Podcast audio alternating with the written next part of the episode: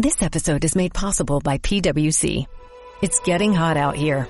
Moving the mercury can help move your business. PwC helps turn sustainability theory into real world action. Reduce your carbon footprint while increasing transparency in net zero commitments. Start with reporting to identify your climate risks and reinvent your business.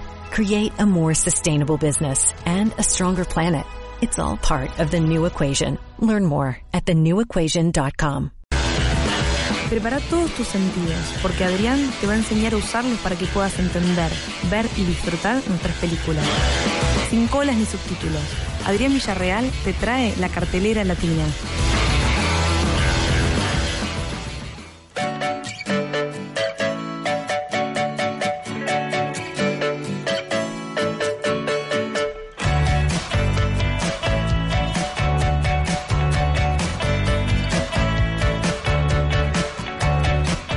Sí, sí, de nuevo en MAM Latinoamérica, el 89.3, siendo a las 23 horas 36 minutos. MAM Latinoamérica en Facebook, si no en Twitter, en arroba MAM Latam. Y si no, se pueden comunicar al 4116 2848. Y estamos con Adrián Villarreal, el señor del cine, el señor que muchas veces me ha, me ha dicho, mono, mira esta película, y la película ha sido lo mejor que me ha pasado en la vida. Me ha representado muy bien en el momento exacto que estaba pasando en la vida. Adrián, buenas noches, ¿cómo estás? Buenas noches, mono. Bien, ¿y vos? Muy bien, muy bien, gracias. Gracias por preguntar. Voy a arrancar contando una anécdota de cuando estaba en Colombia, en Cartagena. Me gusta. En Cartagena tenés la parte histórica, que es la, la Cartagena linda, y la, Car- la Cartagena nueva, que es la, la zona de costanera, que es una especie de puerto madero, donde está, donde hay residencias, eh, donde vive la, la gente más acaudalada, no solo de Cartagena, sino de todo Colombia. Se va, tiene una casita ahí. Y bueno, con unos amigos estamos viajando y nos, como teníamos todo el día libre, fuimos y empezamos a tomar mate en ese lugar En ese lugar. estuvimos mucho tiempo ahí y al comienzo veíamos como eh, las sirvientas, las mucamas, vestidas tal cual una película, estaban con los chicos de la familia a la cual familias. cuidaban. Eh, y ahí, como digo, estuvimos mucho tiempo ahí y vimos cómo después iban cayendo los padres, Mm. los padres y la madre de, de los nenes que estaban jugando en, en bici, rollers, eh, lo que sea. Y cuando se empezaron a ir la- las sirvientas, las mucamas, los nenes empezaban a llorar, pero a llorar a moco tendido, digamos. Como que no querían que se vayan, eh, los padres lo tenían que agarrar para que no se vayan con las sirvientas. Bueno, más o menos por ahí va la mano de Una Segunda Madre, que es una película brasilera que trata acerca de Val, una sirvienta, una mucama, que vive con sus, con sus jefes, Sí. que es una familia caudalada de San Pablo. Eh, Val tuvo que eh, dejar a su hija al cuidado de, de- de otra persona, Sandra. Su hija se llama Jessica. ¿Y para qué? Para poder seguir laburando y, y cuidarlo a Fabiño, que es el, el hijo de la familia caudalada. Eh, y bueno, la dejó ir a los tres años a, a Jessica y no la ve más hasta los eh, 17 años. Ah, heavy la historia. Eh, sí. Tra- trata la historia acerca de la vuelta de Jessica a Sao Paulo para estudiar arquitectura. Entonces, eh, trata un poco de la diferencia de clases, de ciertos vínculos. La, perdón, la directora es eh, Ana Maillart. ¿Cuándo, ¿Cuándo salió esta película? ¿Es Eh, nueva? Es nueva, sí. Acá se estrenó el 3 de marzo del 2016. Y Val está protagonizada por Regina Casé, que está, es muy buena en, su papel, y Jessica está protagonizada por Camila Mardila. Eh, a ver, la película arranca eh, contando desde el punto de vista de Val. Esto es muy bueno, los juegos de cámara con los que arranca. Todo, todo el tiempo se ve desde atrás de Val, no todo el tiempo, pero casi todas la- las primeras tomas son desde atrás de Val, de- del punto que vos casi no le ves la cara. La ves de, vez en cuando, pero casi todo está filmado desde el punto de vista de la sirvienta. Recién cuando llega Jessica, después de, de un tiempo de la película, Empieza de padre. se empieza a ver otras cosas, digamos. El living, por ejemplo, hasta que no llega Jessica no lo ves. El living donde, donde habitualmente está la familia, digamos, Claro, de la casa, no lo ves nunca. Como, como que no está implícito, no puedes entrar ahí. Val solo entra para servir. No se puede sentar a la mesa, no, no pueden... Recién cuando llega Jessica, eh, empieza la, Se empieza a involucrar. el juego de cámara empieza a tomar eh, lugares que no tenía que no tomaba y empieza a dar primeros planos esto cuando llega Jessica a ver que la, la familia la coge la familia los no sabemos los apellidos nunca de, de nadie de ningún personaje pero son Bárbara eh, Carlos y Fabiño, el, el chico, la cogen a Jessica, está todo muy lindo. Pero de repente te, da- te das cuenta que empieza a haber roces. Esto con el juego de cámaras es muy bueno porque apenas empiezan a conversar, ya te das cuenta, con primeros planos rápidos, te das cuenta que algo no, va- no va a No estar bien, ¿entendés?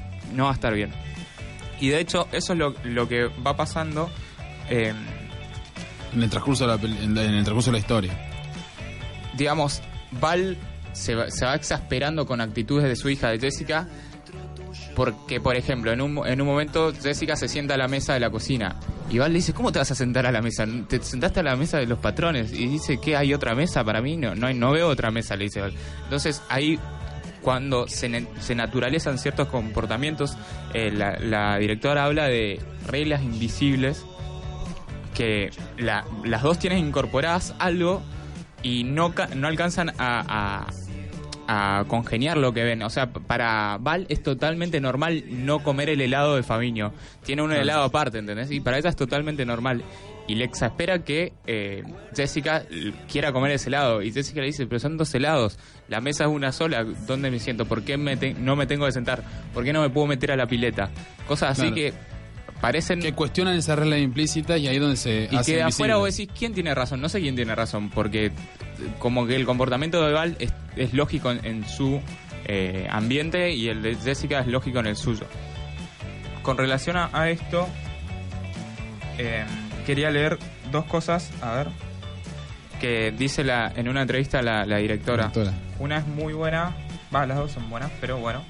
Existen unas reglas más o menos aceptadas. La patrona da besos, trata de querer a su asistente, parece que la trata como a una igual, pero en realidad existen unas reglas invisibles que vienen de todo este pasado. De este pasado habla de esclavitud y etcétera. En Brasil esta película ha causado bastante malestar y vergüenza. Allí no se habla de esas reglas, pero estas están así impuestas. Es la primera vez que se trata algo que ellos hacen eh, con total normalidad. Y esta es la parte que realmente quería. De hecho, ha habido pocos, pero uno de los pases que hice allí, una amiga mía me dijo, tu película es buenísima, pero tengo que irme a casa corriendo porque necesito hablar con María, que era su empleada. Su empleada.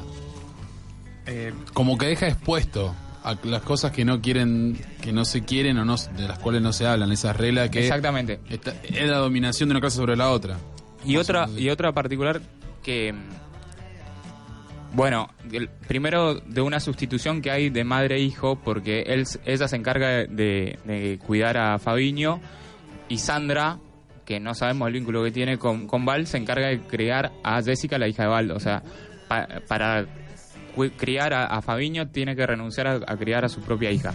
Ahora, está visto, si bien puede ser de, de un, de un punto de vista particular o individual, trata de, de verlo como un contexto social. De hecho, en, en otra entrevista, la directora dice que cuando, cuando volvía Jessica en un principio, ella iba, Jessica iba a querer ser peluquera y terminaría siendo niñera como la madre. Como la- pero que cambió la idea porque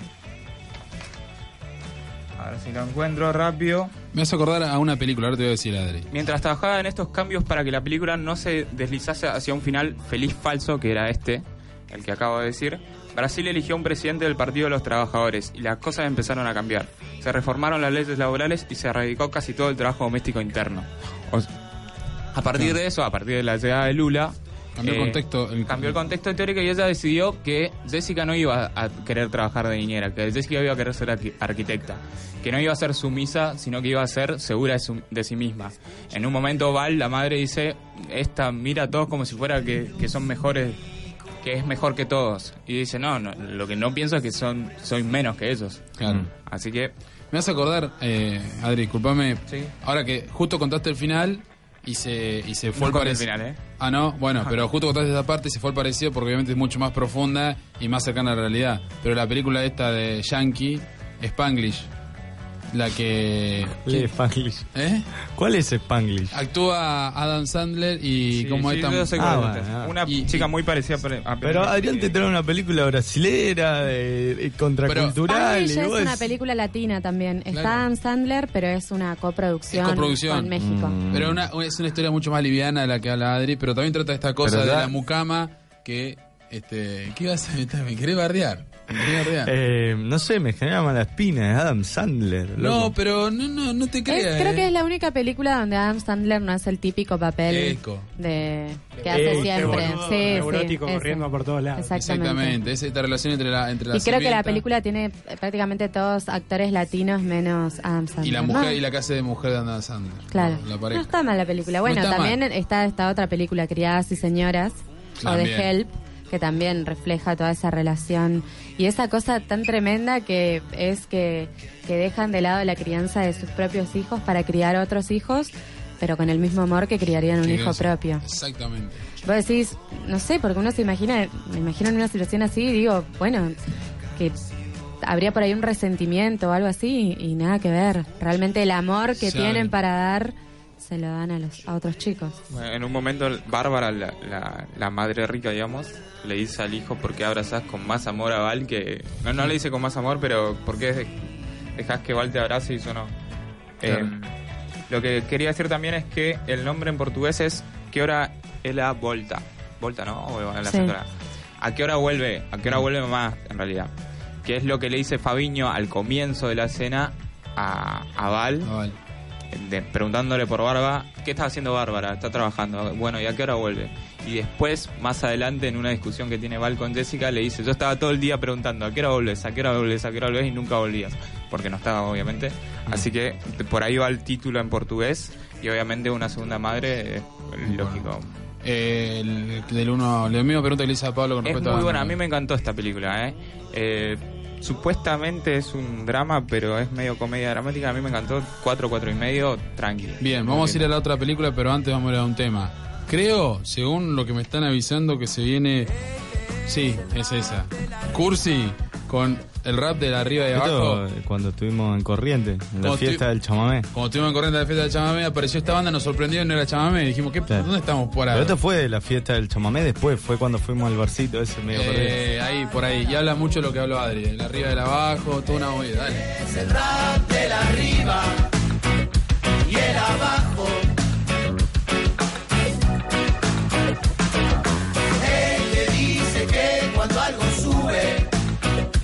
cualquier momento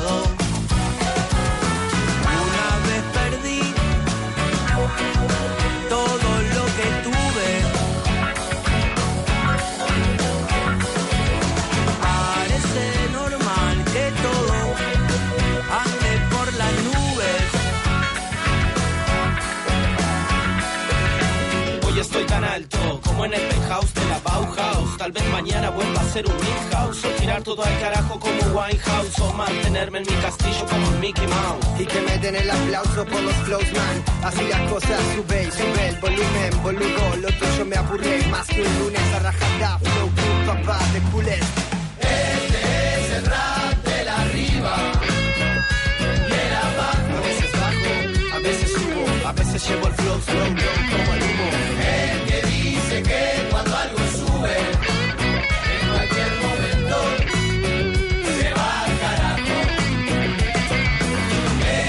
Escuchamos a Cursi del rap del, arriba y abajo, seguimos también mirando a Adri que nos hace la película mediante señas. También en el tema eh, jugamos al Dígalo con Mímica y bueno, nos representó la película de la que viene a hablar ahora. ¿Cómo se llama la película que habla? El abrazo de la serpiente. ¿Qué título? Me gusta mucho el título. El abrazo de la serpiente transcurre en el Amazonas, en el medio del Amazonas, durante la fiebre del, del caucho. Eh, la fiebre del caucho, a ver si me ayudan los chicos politólogos y Yo sociólogos. no- Viene Es del siglo 17, 19. 19. 1880 hasta 19, perdón. 1910 y después medio que se revivió. Eh, era consistía básicamente en la, la búsqueda de ¿cómo se llama? la savia de los árboles sacaban Del- para, generar hacer para hacer caucho. Eh, ¿Cómo lo hacían? Eh, empresas de, de muchos lugares explotando y esclavizando eh, A los a orígenes, nativos de, del Amazonas. Eh, en eso nos encontramos a Karama, me olvidé, Karamacate, que es un chamán de una de las de Etnias. las tribus, Sí, las etnias tribus. de- Tribus o en etnias. realidad, él, es- él está solo y no me acuerdo en este momento cómo es su tribu, pero él dice que es el último y el primer historiador que se encuentra. eh, el primer. ¿Cómo se dice esto? Eh, explorador. Etnólogo. No, no, es un explorador. ¿Un antropólogo? no, no, pero que Boy busca. Eh, bueno, no importa. Tarzán. No importa, después lo encontramos. Que busca, eh, estudia las plantas. Etnólogo o algo así. Ah, no, no. eh, Bueno, no importa. ingeniero agrónomo. No, no importa. Bueno, Botánico. la cuestión es que. Botánico, botánico. ahí está. Lo más cercano es botánico. Eh, la, la historia cuenta dos encuentros de Karamate con dos de estos tipos. El primero es Theodor Koch Grunberg y el segundo es Richard, el primero es alemán, perdón, y el segundo es Richard Evans Schultz, con dos, eh, con 20 años de diferencia. El primero tenemos un joven eh, Karamacate y un viejo Karamacate que están interpretados los dos, el primero por Nilvio Torres y el segundo por Antonio Bolívar. Muy bien los dos. El- ah, esto quiero remarcar, en la película se hablan como nueve idiomas.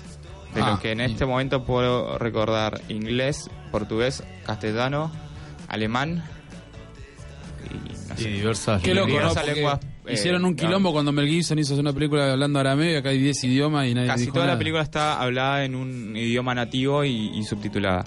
Eh, eso es interesante y es muy bueno. De hecho, com- yo compraba más cuando el actor hablaba en su idioma original, Original. nativo, que cuando hablaba en castellano.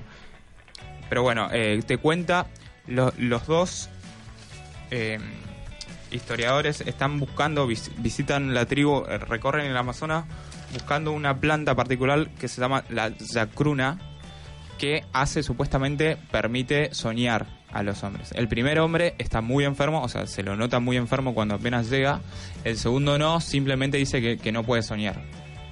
Entonces, eh, con algunas reservas primero, eh, decide llevarlos hasta donde está la, la planta. Y, y en realidad, más que llevarlos a donde está la planta, porque no es que está escondida, eh, ens- le ens- enseñar a utilizarla y a, y a, y a usar sus frutos, Usarla. digamos, porque, digamos, no, no solo son... Media no- no es enseñanza de Don Juan. algo así, no, algo así, algo de eso tiene. Pero, bueno, como que arruinaría un poco el final. Em, la idea es que llevarles al, al viaje para enseñarles a usar la planta porque eso también requiere un, un conocimiento espiritual más, más allá de simplemente, qué sé yo, hervir la, la hoja de la planta. La, la historia está contada en paralelo, digamos. No es lineal la historia. No es que primero ves lo que pasó 20 años atrás Claro, y uno y que uno va. O sea, Claro. el joven y el viejo. Se va pasando eh, en- de una historia a otra de, ma- de manera a veces no tan, o sea, a veces no te das cuenta. Se pasa y a veces se cruzan, eh, que lo cual es mérito de- del director. Y también eh, me parece importante que al comienzo de- te enteras, los dos encuentros son muy similares. Al comienzo ya te enterás que el primero muere, pero no sabes cómo. Así que eh, ahí te deja la intriga de qué, qué pasó en ¿Qué el pasó? primer viaje sin saber, o sea, que estás viviendo el segundo viaje sin saber bien qué pasó en el primero todavía. Así que eso, eso es muy interesante. La película también está filmada en blanco y negro, lo cual, eh, digamos, eh, es una decisión del director. Est- Esta es la tercera película del director, ya la primera ¿Qué había... año se- ¿En qué año salió esta película? El 2016 también, También. eh, un poco antes del 18 de febrero del 2016. Tengo para decir em, dos cosas que dijo el director. La primera es que simplemente eligió en blanco y negro porque quería, em, la, digamos, la foto que habían sacado estos historiadores estaban en blanco y negro. Entonces dijo, bueno, prefiero transmitir esto, como que tomó ese punto de vista y no y prefirió dejar de lado el, la- digamos, Claro. lo cromático de Enfocó la selva. Porque, la autenticidad digamos, de la historia del color. Está lleno de color, claro. Decidió abandonar el color y enfocarse en, en la historia, pese a que dice que para él el, el, el paisaje es muy importante, digamos. Es- esto es lo, lo llamativo también, que renunció al color del Amazonas, digamos, pero aún así Se transmite. eh, se transmite mucho el paisaje. El, pa- el paisaje tiene mucho que ver en su manera de contar la historia. Y lo segundo que, que quiero contar es que en un, en un momento al primer eh, historiador, etnólogo, lo que sea, eh, le dice, Caramacate, le dice, vos no, no vas a comer más pescado, no vas a hacer más nada hasta que la selva te permita viajar. O sea, acá eh, tenés que pedirle permiso a la selva. Entonces como que le dice que primero se tiene que, que curar, o sea, que limpiar y después recién, si la selva le deja, pues, puede comer pescado, tomar y esas cosas. Y lo, lo que me parece muy interesante es que en una entrevista el director dice lo siguiente, la lluvia nos podía arruinar todo, en el Amazonas llueve mucho, ¿no? Pero sorpresivamente terminamos de rodar la última escena del día y empezaba y recién ahí empezaba a llover. Sentíamos que la selva nos estaba protegiendo. Nosotros entramos de manera muy respetuosa sin imponer las lógicas violentas de una producción, sino integrándonos a la dinámica interna del lugar. Y después dice, fuimos a donde varios habitantes del lugar y ellos nos indicaron la manera de comportarnos con la naturaleza para que ella estuviera al servicio del rodaje de la película. Claro. Yo siento que la selva es una gran caja de resonancia de las energías. Cuando uno entra en ella de manera honesta, las cosas se dan. Eh, esa- es sea- la lógica del nativo. En realidad, el, hombre, el, el capi- el capitalista, el- va, la, la- la civilización de ahora es dominamos la naturaleza. El nativo dice la naturaleza nos domina a nosotros, nos tenemos que adaptar a ella. Eh, sí, sobre todo, y esto va de la mano de dos anécdotas dentro de la película, que Caramacate eh, constantemente le, le dice a los viajeros que abandonen sus pertenencias. Digamos. Él está de solo desnudo y los otros están cargados de valijas y todo el tiempo le dicen que abandonen sus pertenencias. En un Claro. momento otra tribu eh, agarra la brújula de uno de los viajeros y el viajero le dice, no, devolvémela, devolvémela, devolvémela, como un, apego a la propiedad totalmente innecesario porque tenía dos guías. Claro. Y entonces cuando Caramacate le dice, la verdad que sos igual a, a cualquier blanco, le dice, no, no, lo que pasa es que ustedes se guían por las estrellas y por el río y por los vientos. Y no quiero que pierdan ese conocimiento. Y, o sea, que re- el reconocimiento nuevo de la brújula reemplaza el viejo. Y él le dice, no puedes evitar puede, claro. que la gente conozca. Así que, Eh, ¿Cuántos? eh, cuatro. Un cuatro también. Me gustó, pero no sé, es como que me faltó algo.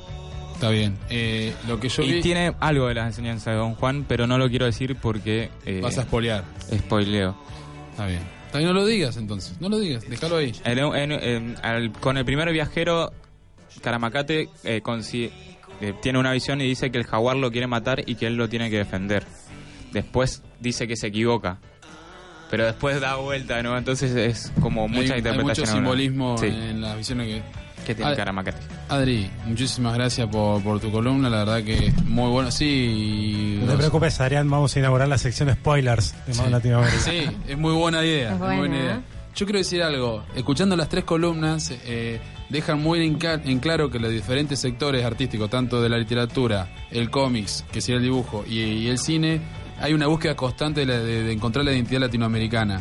Eh, pero muy fuerte, que se está, y, estamos hablando de actualidad, porque una cosa hablada acá a 20 años atrás y estamos hablando de ahora. Es que aparte eso se va se da naturalmente también porque es una cultura muy rica. Exactamente. O sea, es, es lógico que incluso, no solamente por esta cosa por ahí que decís hasta ideológica de tratar de recuperar eso, sino que también porque es muy llamativo y porque atrae un montón, porque es muy interesante y muy rico. es muy rico. Y Porque más, existe y está muy presente y nos atraviesa Claro. todo Claro. el tiempo. Y Sí. que hay que destacar que hoy Latinoamérica está viviendo políticamente un proceso contrario a la búsqueda de identidad que genera la- la- el arte por el otro lado. Pero Entonces, eso de alguna manera tiene sale, que salir igual. sale, por- está saliendo. Sí. Exactamente. Bueno, nos estamos yendo. Eh, queda un minuto.